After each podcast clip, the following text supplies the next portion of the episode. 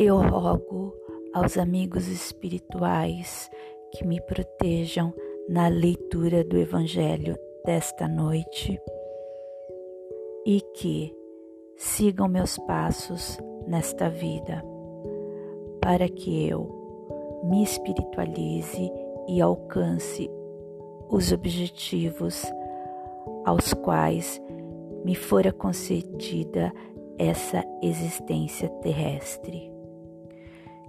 Que o nosso Senhor Supremo seja glorificado e que Jesus nos abençoe.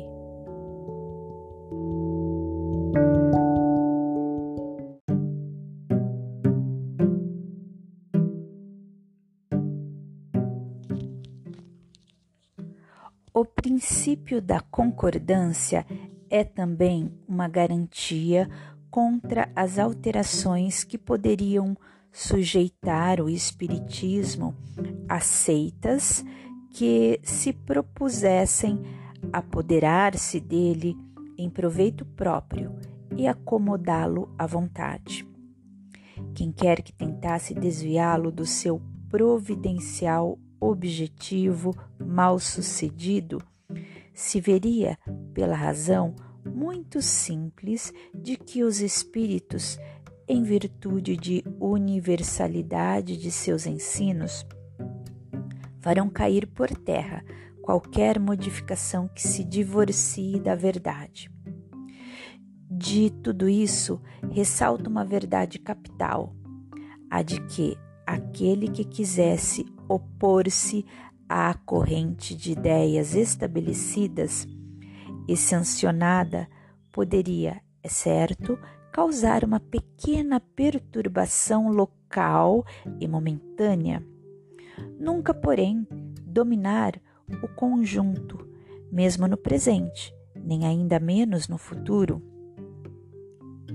Também ressalta que as instruções dadas pelos Espíritos sobre os pontos ainda não elucidados da doutrina não constituirão lei, enquanto essas instruções permanecerem insuladas, que elas não devem, por conseguinte, ser aceitas senão sob todas as reservas e a título de esclarecimento. Daí a necessidade da maior prudência em dar-lhes publicidade. E caso se julgue conveniente publicá-las, importa não as apresentar senão como opiniões individuais, mais ou menos prováveis, porém carecendo sempre de confirmação. Essa confirmação é que se precisa aguardar antes de apresentar um princípio como verdade absoluta, a menos se queira ser acusado de leviandade ou de credulidade irrefletida. Com extrema sabedoria, procedem os espíritos superiores em suas revelações. Não atacam as grandes questões da doutrina, senão gradualmente, à medida que a inteligência se mostra apta a compreender verdade de ordem mais elevada e quando as circunstâncias se revelam propícias à emissão de uma ideia nova. Por isso é que, logo de princípio, não disseram tudo, e tudo ainda hoje não disseram, jamais cedendo à impaciência dos muito afoitos, que querem os frutos antes de estarem maduros. Fora, pois, supérfluo pretender adiantar-se ao tempo que a providência assinou para cada coisa, porque então os espíritos verdadeiramente sérios negariam o seu concurso. Os espíritos levianos, pouco preocupando com a verdade, a tudo respondem Daí vem que, sobre todas as questões prematuras, há sempre respostas contraditórias.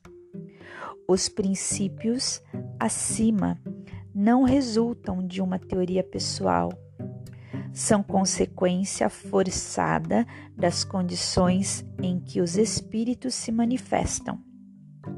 É evidente que, se um espírito diz uma coisa de um lado, enquanto milhões de outros dizem o contrário, algures, a presunção de verdade não pode estar com aquele que é o único ou quase o único de tal parecer. Ora, pretender alguém ter razão contra todos seria tão ilógico de parte dos espíritos quanto da parte dos homens. Os espíritos verdadeiramente ponderados, se não se sentem suficientemente esclarecidos sobre uma questão, nunca a, resolva, a resolvem de modo absoluto. Declaram que apenas a tratam do seu ponto de vista e aconselham que se aguarde a confirmação. Por grande, bela e justa que seja uma ideia, impossível é que, desde o primeiro momento, congregue todas as opiniões. Os conflitos que daí decorrem são consequência inevitável do movimento que se opera. Eles são mesmo necessários para maior realce da verdade e convém se produzam desde logo, para que as ideias falsas prontamente sejam postas de lado. Os espíritas que a esse respeito alimentam-se, os espíritas que, as, que a esse respeito alimentassem qualquer temor, podem ficar perfeitamente tranquilos. Todas as pretensões insuladas cairão. Pela força mesma das coisas, diante do enorme e poderoso critério da concordância universal. Não será a opinião de um homem que se aliarão os outros, mas a voz unânime dos espíritos.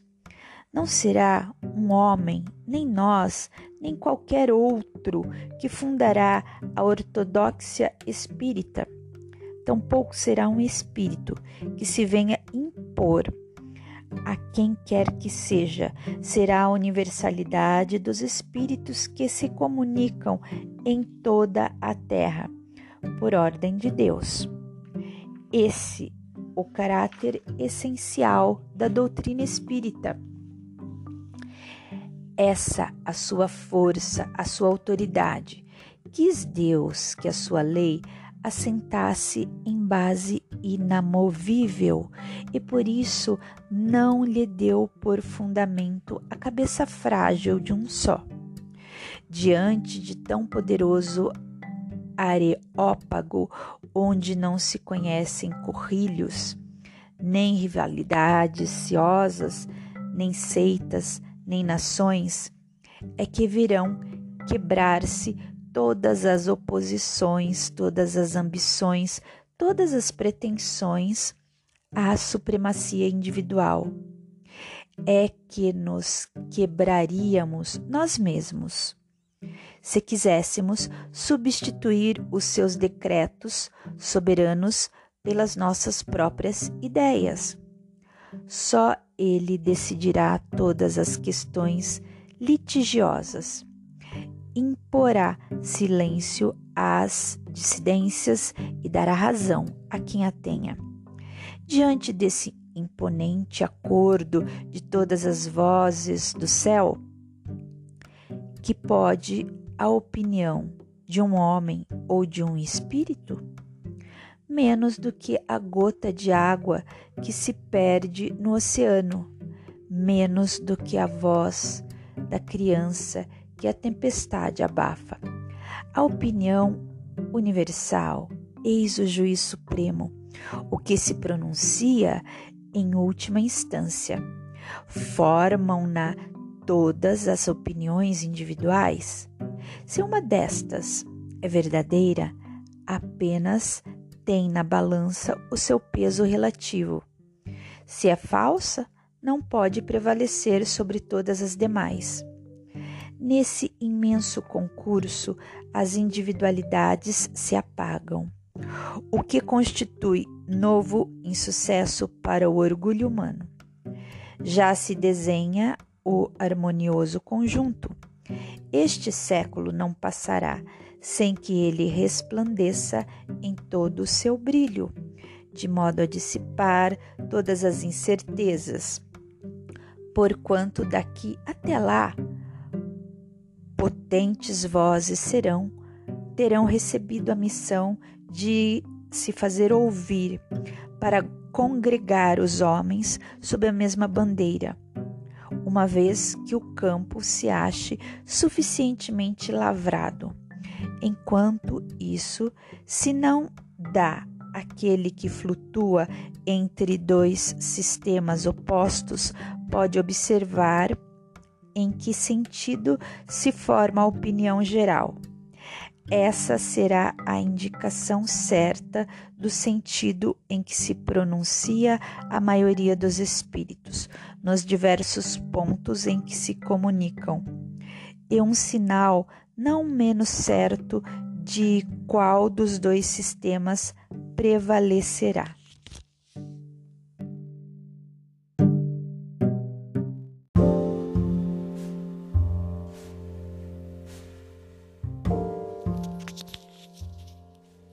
Três notícias históricas. Para bem se compreenderem algumas passagens do Evangelho, necessário se faz conhecer o valor de muitas palavras nelas frequentemente empregadas e que caracterizam o estado dos costumes e da sociedade judia naquela época. Já não tendo para nós o mesmo sentido, essas palavras foram com frequência mal interpretadas, causando isso uma espécie de incerteza. A inteligência da significação delas explica, ademais, o verdadeiro sentido de certas máximas, que à primeira vista parecem singulares. Samaritanos.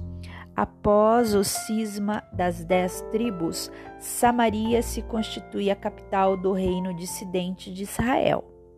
Destruída e reconstruída várias vezes, tornou-se, sob os romanos, a cabeça da Samaria, uma das quatro divisões da Palestina. Herodes, chamado o Grande, a embelezou de suntuosos monumentos e, para lisonjear Augusto, lhe deu o nome de Augusta, em grego Sebaste. Os samaritanos estiveram quase constantemente em guerra com os reis de Judá. A versão profunda, datando da época da separação, perpetuou-se perpetuou entre os dois povos, que evitaram todas as relações recíprocas. Aqueles, para tornarem maior a cisão, e não terem de vir a Jerusalém pela celebração das festas religiosas, construíram para si um templo particular e adotaram algumas reformas. Somente admitiam o Pentateuco, que continha a lei de Moisés, e rejeitavam todos os outros livros que a esse foram posteriormente anexados. Seus livros sagrados eram escritos em caracteres hebraicos da mais alta antiguidade. Para os judeus ou ortodoxos, eles eram heréticos e, portanto, desprezados, anatematizados e perseguidos. O antagonismo das duas nações tinha, pois, por fundamento único a divergência das opiniões religiosas, se bem fosse a mesma a origem das crenças de uma e outra. Eram os protestantes desse tempo. Ainda hoje se encontram samaritanos em algumas regiões do Levante, particularmente em Nablus e em Jaffa. Observam a lei de Moisés com mais rigor que os outros judeus e só entre si contraem alianças. Nazarenos, nome dado na antiga lei aos judeus que faziam voto perpétuo ou temporário de guardar perfeita pureza. Eles se comprometiam a observar a castidade, a abster-se de bebidas alcoólicas e a conservar a cabeleira. Sansão, Samuel e João Batista eram nazarenos.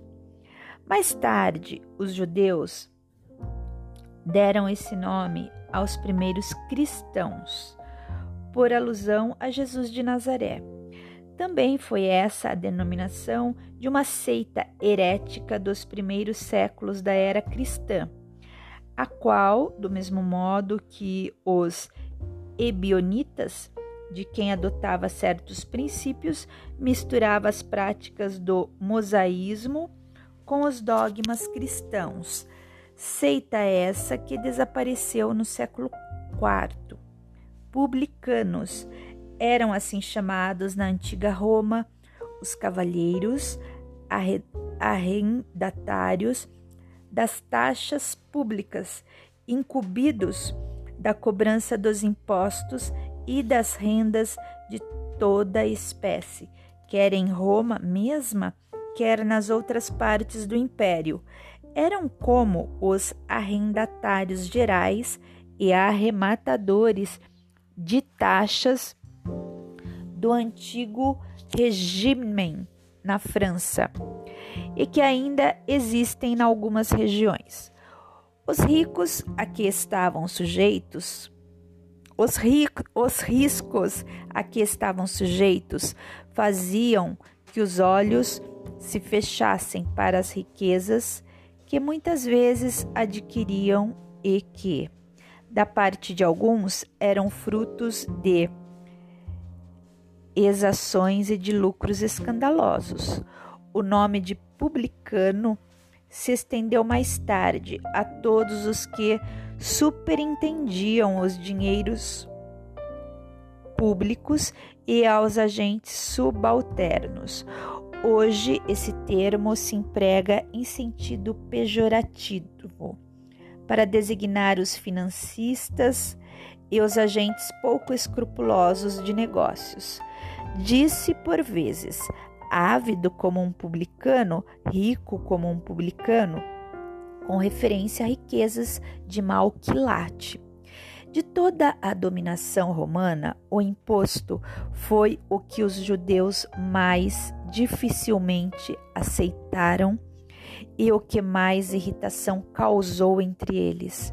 Daí nasceram várias revoltas, fazendo-se do caso uma questão religiosa, por ser considerada contrária à lei. Constituiu-se mesmo um partido poderoso, a cuja frente se pôs um certo Judá, apelidado o Gaulonita, tendo por princípio o não pagamento do imposto. Os judeus, pois, abominavam o imposto e, como consequência, todos os que eram encarregados de arrecadá-lo, dom de aversão que votavam aos publicanos de todas as categorias, entre os quais podiam encontrar-se pessoas muito estimáveis, mas que, em virtude das suas funções, eram desprezadas, assim como os que, com elas mantinham relações, os quais se viam atingidos pela mesma reprovação. Os judeus de destaque consideravam um comprometimento ter com eles intimidade. Portageiros eram os arrecadadores de baixa categoria, incumbidos principalmente da cobrança dos direitos de entrada nas cidades. Suas funções correspondiam mais ou menos a dos empregados de alfândega e recebedores dos direitos de barreira. Compartilhavam da repulsa que pesava sobre os publicanos em geral. Essa razão porque no Evangelho se depara frequentemente com a palavra publicano ao lado da expressão gente de má vida. Tal qualificação não implicava a de debo debochados ou vagabundos. Era um termo de desprezo, sinônimo de gente de má companhia, gente indigna de conviver com pessoas distintas. Fariseus, do hebreu parushi, divisão, separação. A tradição constituía parte importante da teologia dos judeus. Consistia numa compilação das interpretações sucessivas, sucessivamente dadas ao sentido das Escrituras e tornadas artigos de dogma. Constituía entre os doutores assunto de discussões intermináveis, as mais das vezes sobre simples questões de palavras ou de formas, no gênero das disputas teológicas e das sutilezas da escolástica da Idade Média. Daí nasceram diferentes seitas, cada uma das quais pretendia ter o monopólio da verdade destinando-se umas às outras, como só acontecer. Entre essas seitas, a mais influente era a dos fariseus, que teve por chefe Iléu. Não confundir esse Léo que fundou a seita dos fariseus com o seu homônimo, que viveu 200 anos mais tarde e estabeleceu os princípios religiosos e sociais de um sistema todo de tolerância e amor, sistema hoje conhecido por ilelismo. Iléu era doutor judeu, nascido na Babilônia, fundador de uma escola célebre onde se ensinava que só se devia depositar fé nas Escrituras. Sua origem remonta a 180 ou 200 anos antes de Jesus Cristo. Os fariseus, em diversas épocas, foram perseguidos especialmente sob Hircano, soberano pontífice, pontífice e rei dos judeus. Aristóbulo e Alexandre, rei da Síria. Este último, porém, lhes deferiu honras e, e restituiu os bens, de sorte que eles readquiriram o antigo poderio e o conservaram até a ruína de Jerusalém. Nos anos 70 da era cristã, época em que se lhes apagou o nome em consequência da dispersão dos judeus tomavam parte ativa nas controvérsias religiosas, servis cumpridores das práticas exteriores do culto e das cerimônias, cheios de um zelo ardente de proselitismo, inimigos dos inovadores, afetavam grandes, grande severidade de princípios mas, sob as aparências de meticulosa devoção, ocultavam costumes dissolutos, muito orgulho e, acima de tudo, excessiva ânsia de dominação. Tinham a religião mais como meio de chegarem a seus fins do que como objeto de fé sincera. Da virtude nada possuíam, além das exterioridades e da ostentação.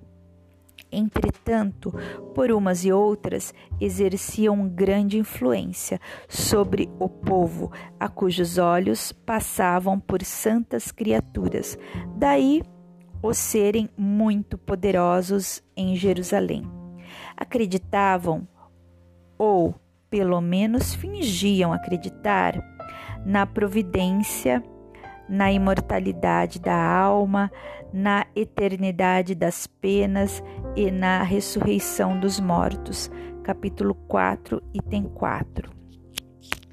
Jesus, que prezava sobretudo a simplicidade e as qualidades da alma, que a lei preferia o espírito, que vivifica a letra, que mata, se aplicou durante toda a sua missão a lhes desmascarar a hipocrisia pelo que tinha neles escarniçados inimigos.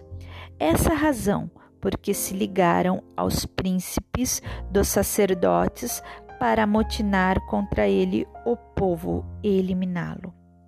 Escribas, nome dado a princípio aos secretários dos reis de Judá e a certos intendentes dos exércitos judeus. Mais tarde foi aplicado especialmente aos doutores que ensinavam a lei de Moisés e a interpretavam para o povo. Faziam causa comum com os fariseus, de cujos princípios partilhavam, bem como da antipatia que aqueles votavam aos inovadores. Daí o envolvê-los Jesus na reprovação que lançava aos fariseus. Sinagoga, do grego sinagogue, assembleia, congregação, único templo havia na Judéia, o de Salomão, em Jerusalém, onde se celebravam as grandes cerimônias do culto. Os judeus, todos os anos, lá iam em peregrinação para as festas principais, como as da Páscoa, da dedicação e dos tabernáculos. Por ocasião dessas festas é que Jesus também costumava ir lá. As outras cidades não possuíam templos, mas apenas sinagogas, edifícios onde os judeus se reuniam aos sábados para fazer preces públicas sob a chefia dos anciães, dos escribas ou doutores da lei. Nelas também se realizavam leituras dos livros sagrados, seguidas de explicações e comentários. Atividades das quais qualquer pessoa podia participar. Por isso é que Jesus, sem ser sacerdote, ensinava aos sábados nas sinagogas. Desde a ruína de Jerusalém e a dispersão dos judeus, as sinagogas nas cidades por eles habitadas servem-lhe de templos para a celebração do culto. Saduceus, seita judia que se formou por volta do ano 248 antes de Jesus Cristo e cujo nome lhe veio do de Sadoc, seu fundador. Não criam na imortalidade nem na ressurreição, nem nos anjos bons e maus. Entretanto, criam em Deus, nada, porém, esperando após a morte só os serviam tendo em vista recompensas temporais, ao que, segundo eles, se limitava a providência divina. Assim pensando, tinham a satisfação dos sentidos físicos por objetivo essencial da vida. Quanto às Escrituras, atinham-se ao texto da lei antiga, não admitiam a tradição, nem inter interpretações quaisquer. Colocavam as boas obras e a observância pura e simples da lei acima das práticas exteriores do culto. Eram, como se vê, os materialistas, os deístas e os sensualistas da época. Seita pouco numerosa, mas que contava em seu seio importantes personagens e se tornou um partido político oposto constantemente aos fariseus.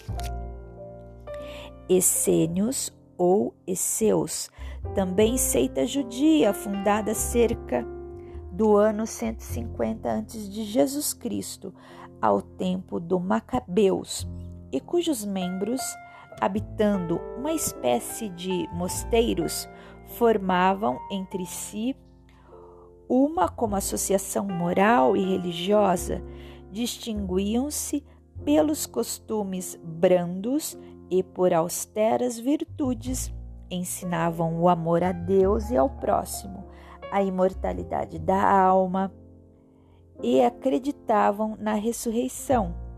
Viviam em celibato, condenavam a escravidão e a guerra, punham em comunhão os seus bens e se entregavam à agricultura. Contrários aos suduceus sensuais que negavam a imortalidade, farise aos fariseus de rígidas críticas exteriores e de virtudes apenas aparentes.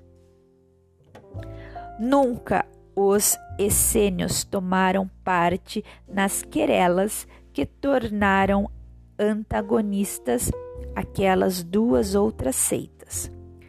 Pelo gênero de vida que levavam, assemelhavam-se muito aos primeiros cristãos, e os princípios da moral que professavam induziram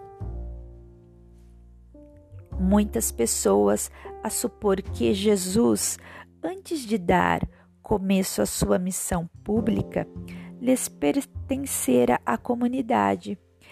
É certo que ele há de tê-la conhecido, mas nada prova que se lhe houvesse filiado, sendo, pois, hipotético tudo quanto a esse respeito se escreveu. Nota de Allan Kardec. A morte de Jesus, supostamente escrita por um essênio, é obra inteiramente apócrifa, cujo único fim foi servir de apoio a uma opinião. Ela traz em si mesma a prova da sua origem moderna. Terapeutas, do grego terapeutai, formado de terapeuin, servir, cuidar, isto é, servidores de Deus ou curadores. Eram sectários judeus contemporâneos do Cristo, estabelecidos principalmente em Alexandria, no Egito. Tinham muita relação com os essênios, cujos princípios adotavam, aplicando-se como estes últimos à prática de todas as virtudes eram de extrema frugalidade na alimentação. Também celibatários voltados à contemplação e vivendo vida solitária, constituíam uma verdadeira ordem religiosa. Filon, filósofo judeu platônico de Alexandria, foi o primeiro a falar dos terapeutas considerando-os uma seita do judaísmo. Eusébio, São Jerônimo e outros pais da igreja pensam que eles eram cristãos.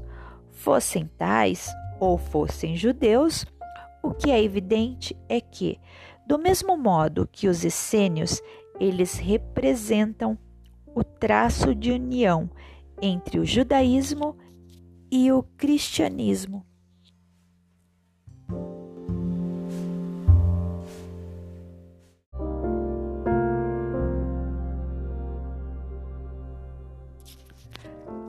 Agradeço aos amigos espirituais que me protegeram e trabalharam comigo nesta noite na leitura do Evangelho segundo o Espiritismo no lar. E peço-vos que sigam meus passos nesta vida, para que eu me espiritualize e alcance os objetivos aos quais me foi concebida essa existência terrestre. Que o Supremo Senhor seja glorificado e que Jesus me abençoe.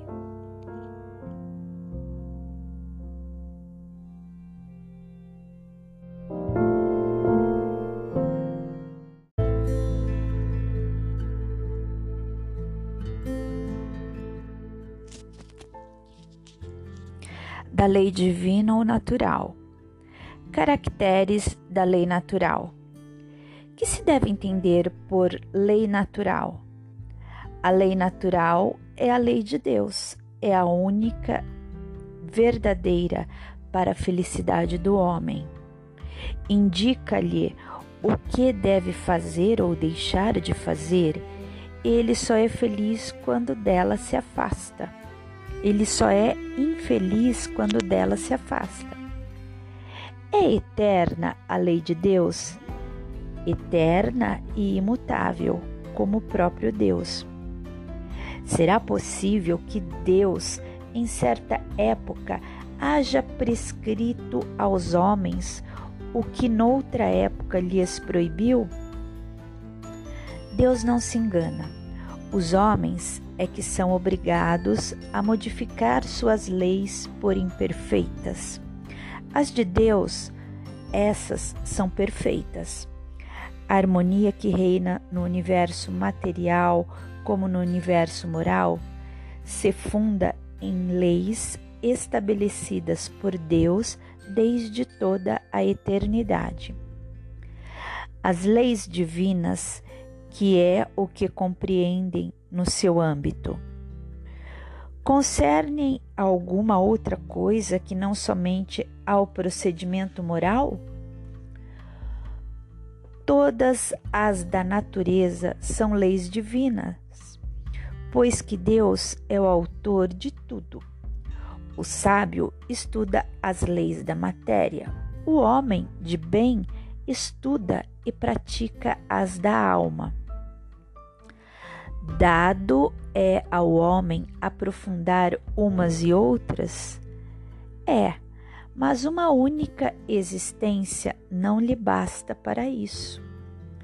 Efetivamente, que são alguns anos para a aquisição de tudo o de que precisa o ser, a fim de se considerar perfeito, embora apenas se tenha em conta a distância que vai do selvagem ao homem civilizado? Insuficiente seria, para tanto, a existência mais longa que se possa imaginar.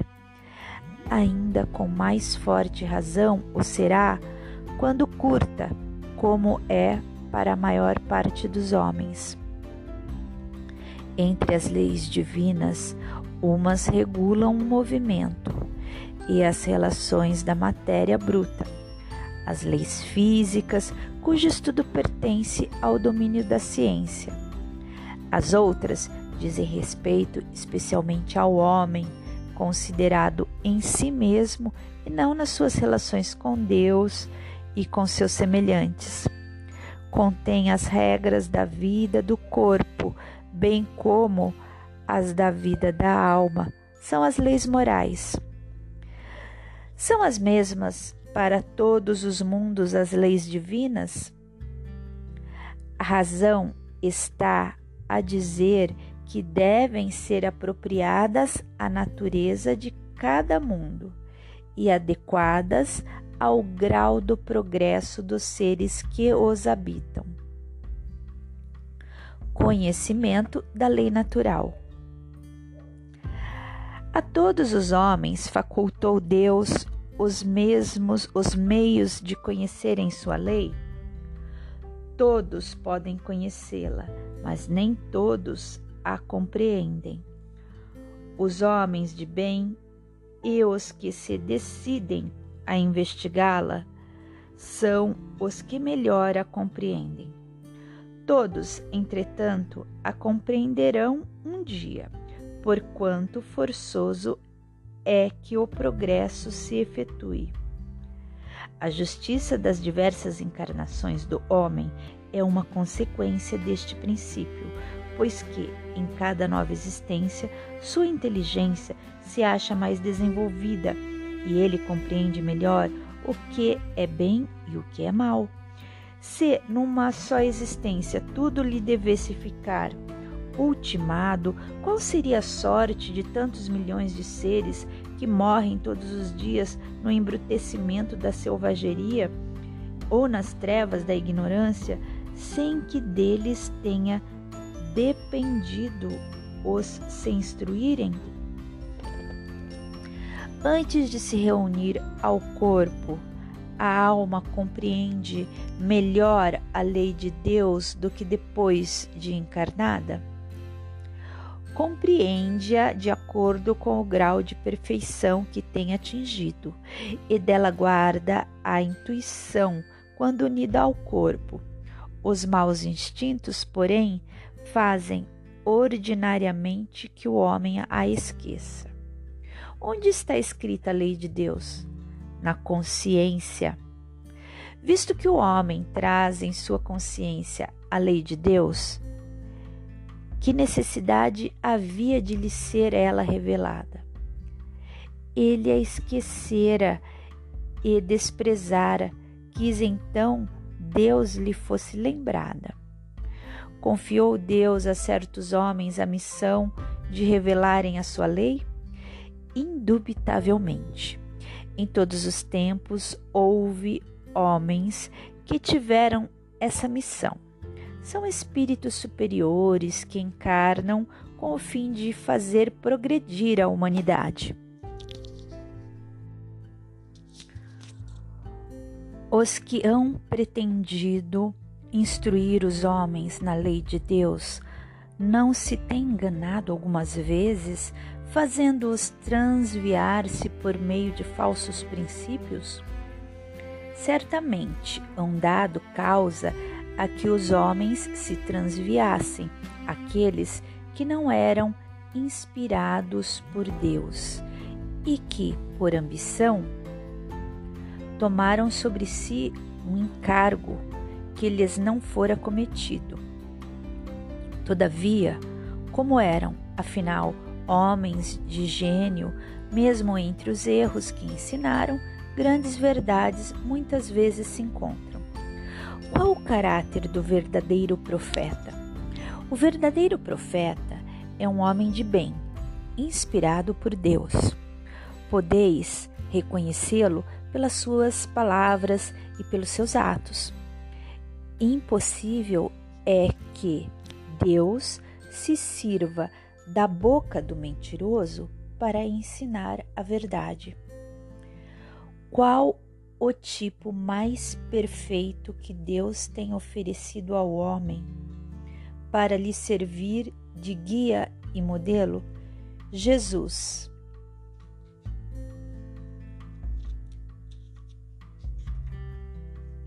Para o homem, Jesus constitui o tipo da perfeição moral a que a humanidade pôde aspirar na terra.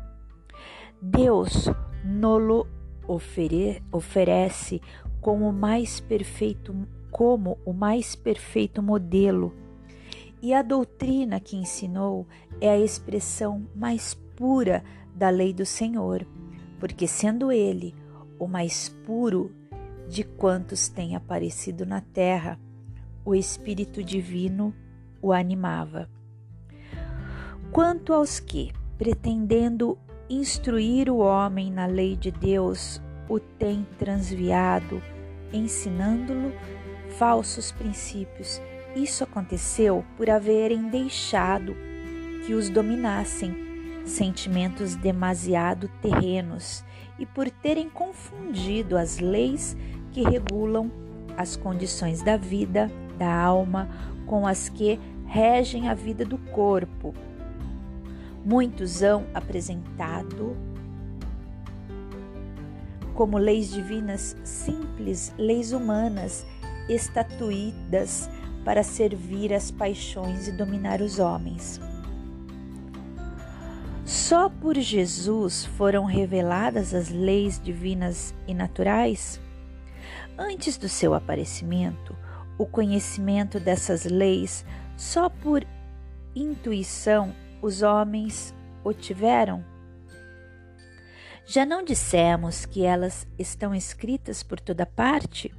Desde os séculos mais longínquos, todos os que meditaram sobre a sabedoria hão podido compreendê-la e ensiná-las. Pelos ensinos, mesmo incompletos, que espalharam, prepararam o terreno para receber a semente estando as leis divinas escritas no livro da natureza. Possível foi ao homem conhecê-las logo que as quis procurar. Por isso é que os preceitos que consagram foram, desde todos os tempos, proclamados pelos homens de bem. E também por isso é que elementos delas se encontram se bem que incompletos ou adulterados pela ignorância na doutrina moral de todos os povos saídos da barbárie. Uma vez que Jesus ensinou as verdadeiras leis de Deus, qual a utilidade do ensino que os Espíritos dão? Terão que nos ensinar mais alguma coisa? Jesus empregava a miúde na sua linguagem, alegorias e parábolas porque falava de conformidade com os tempos e os lugares. Faz-se mistério agora que a verdade se torne inteligível para todo mundo.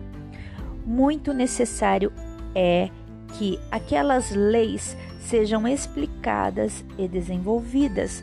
Tão poucos são os que as compreendem e ainda menos os que as praticam. A nossa missão consiste em abrir os olhos e os ouvidos a todos, confundindo os orgulhosos e desmascarando os hipócritas, os que vestem a capa da virtude e da religião, a fim de ocultarem suas torpezas. O ensino dos espíritos tem que ser claro e sem equívocos para que ninguém possa pretestar ignorância e para que todos possam julgar e apreciar com a razão. Estamos incumbidos de preparar o reino do bem que Jesus anunciou. Daí a necessidade de que a ninguém seja possível interpretar a lei de Deus ao sabor de suas paixões, nem falsear o sentido de uma lei toda de amor e de caridade.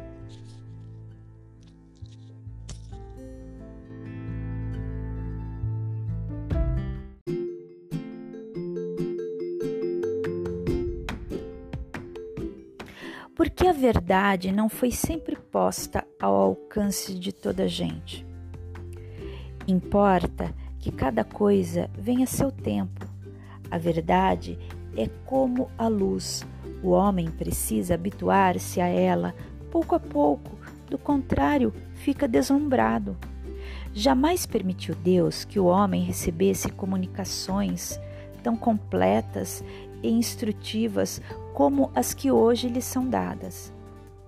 Havia como sabeis, na antiguidade, alguns indivíduos possuidores do que eles próprios consideravam uma ciência sagrada e da qual faziam mistério para os que, aos seus olhos, eram tidos por profanos. Pelo que conheceis, as leis que regem estes fenômenos Deveis compreender que esses indivíduos apenas recebiam algumas verdades esparsas dentro de um conjunto equívoco e, na maioria dos casos, emblemático. Entretanto, para o estudioso, não há nenhum sistema antigo de filosofia, nenhuma tradição, nenhuma religião que seja desprezível, pois em tudo há germes de grandes verdades que, se bem pareçam contraditórias entre si, dispersas, que se acham em meio de acessórios sem fundamento, facilmente coordenáveis e vos apresentam, graças à explicação que o Espiritismo dá de uma imensidade de coisas que até agora se vos afiguraram sem razão alguma e cuja realidade está hoje irrecusavelmente demonstrada. Não desprezeis, portanto, os objetos de estudo que esses materiais oferecem. Ricos eles são de tais objetos e podem contribuir grandemente para a vossa instrução. O bem e o mal, questão 629. Que definição se pode dar da moral? A moral é a regra de bem proceder, isto é, de distinguir o bem do mal. Funda-se na observância da lei de Deus. O homem procede bem quando tudo faz pelo bem de todos, porque estão cumpre a lei de Deus. 630. Como se pode distinguir o bem do mal? O bem é tudo o que é conforme a lei de Deus. O mal, tudo o que lhe é contrário. Assim, fazer o bem é proceder de acordo com a lei de Deus. Fazer o mal é infringi-la. 631. Tem meios o homem de distinguir por si mesmo o que é bem do que é mal? Sim, quando crê em Deus e o que quer saber, Deus lhe deu a inteligência para distinguir um do outro. 632.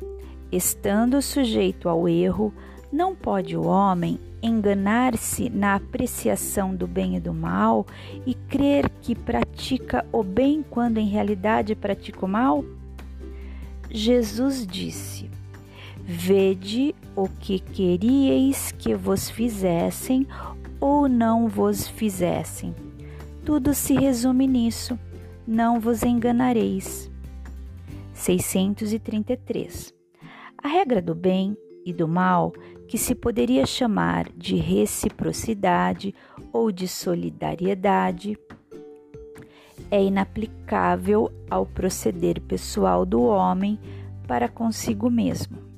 Achará ele, na lei natural, a regra desse proceder e um guia seguro? Quando comeis em excesso, verificais que isso vos faz mal. Pois bem, é Deus quem vos dá a medida daquilo de que necessitais. Quando excedeis dessa medida, sois punidos. Em tudo é assim. A lei natural traça para o homem o limite das suas necessidades. Se ele ultrapassa esse limite, é punido pelo sofrimento. Se atendesse sempre a voz que lhe diz: basta, evitaria a maior parte dos males cuja culpa lança a natureza.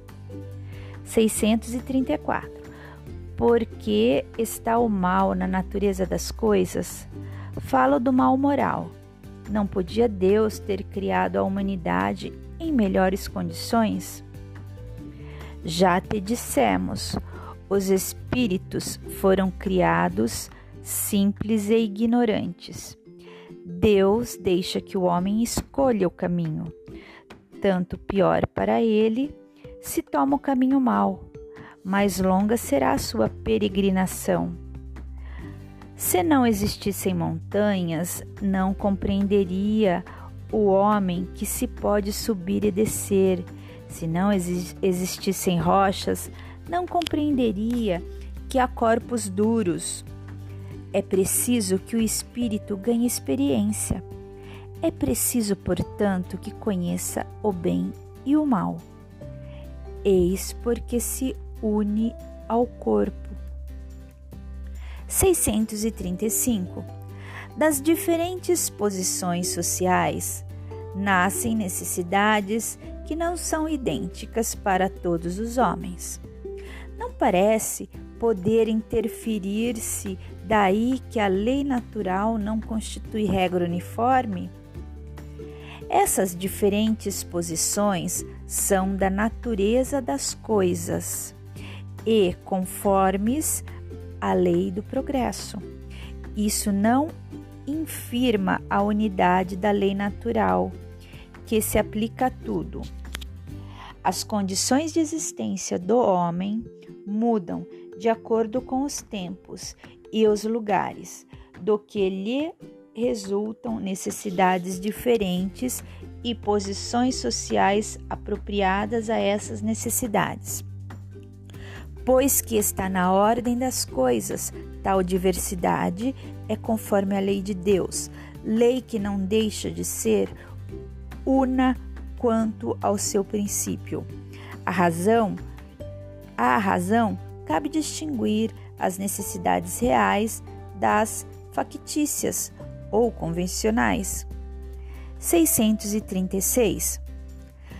São absolutos para todos os homens o bem e o mal?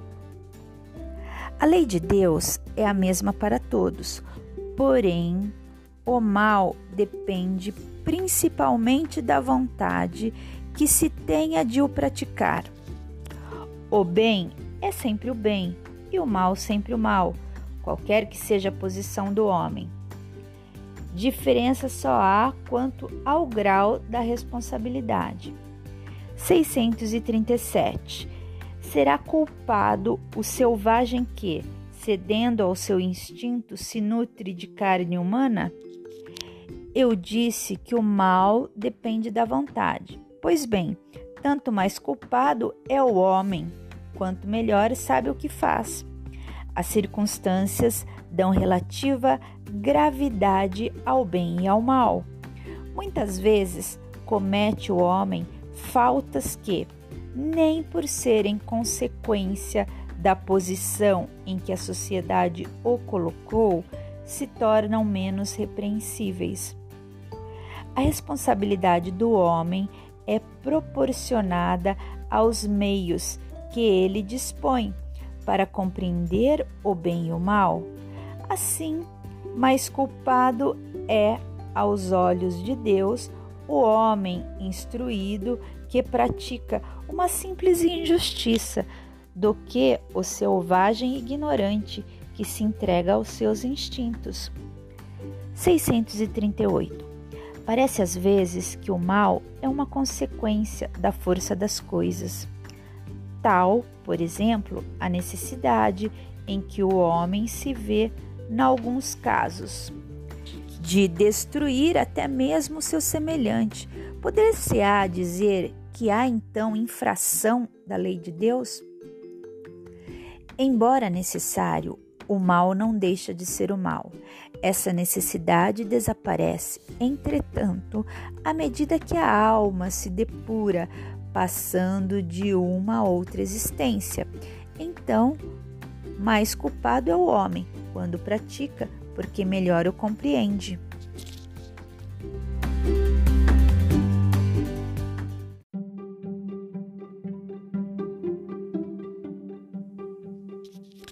639. Não sucede frequentemente resultar o mal que o homem pratica da posição em que os outros homens o colocam? Quais, nesse caso, os culpados? O mal recai sobre quem lhe foi o, o causador. Nessas condições, aquele que é levado a praticar o mal pela posição em que seus semelhantes o colocam tem menos culpa do que os que, assim procedendo, o ocasionaram. Porque cada um será punido não só pelo mal que haja feito, mas também pelo mal a que tenha dado lugar. 640. Aquele que não pratica o mal, mas que se aproveita do mal praticado por outrem, é tão culpado quanto este? É como se houvera praticado.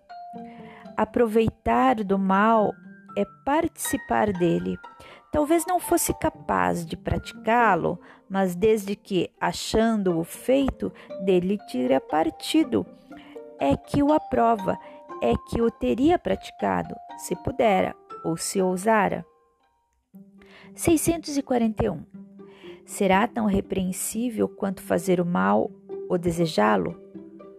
Conforme há virtude em resistir-se voluntariamente ao mal que se deseja praticar.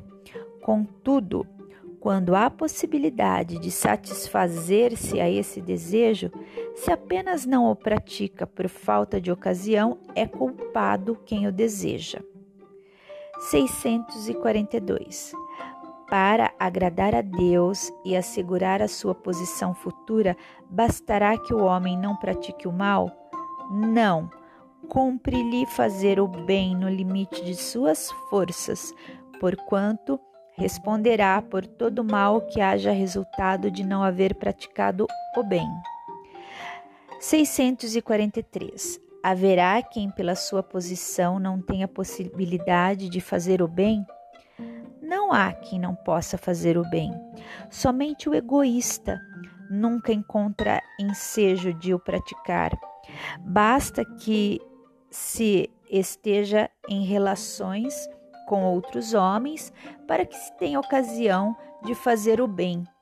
E não há dia da existência que não ofereça a quem não se ache cego pelo egoísmo oportunidade de praticá-lo porque fazer o bem não consiste para o homem apenas em ser caridoso, mas em ser útil na medida do possível, todas as vezes que o seu concurso venha a ser necessário. 644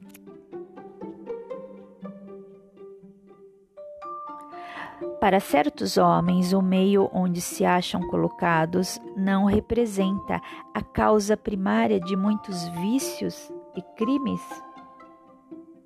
Sim, mas ainda aí há uma prova que o espírito escolheu, quando em liberdade, levado pelo desejo de expor-se à tentação para ter o mérito da resistência.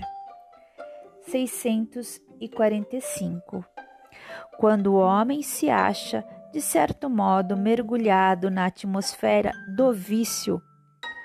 O mal não se lhe torna um arrastamento quase irresistível?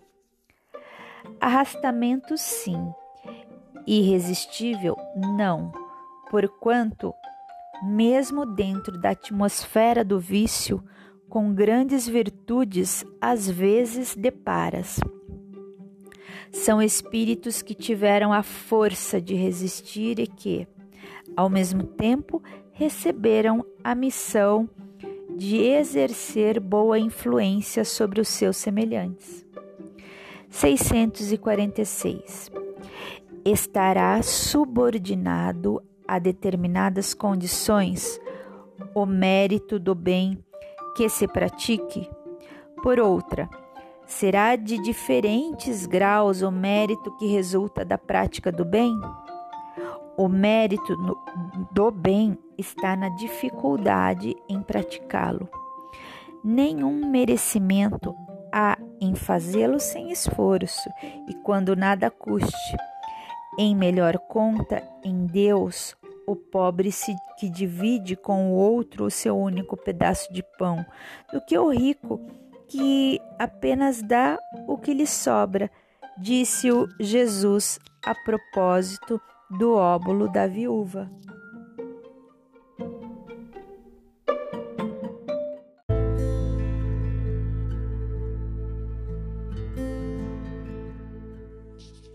Divisão da lei natural, questão 647. A lei de Deus se acha contida toda no preceito do amor ao próximo ensinado por Jesus?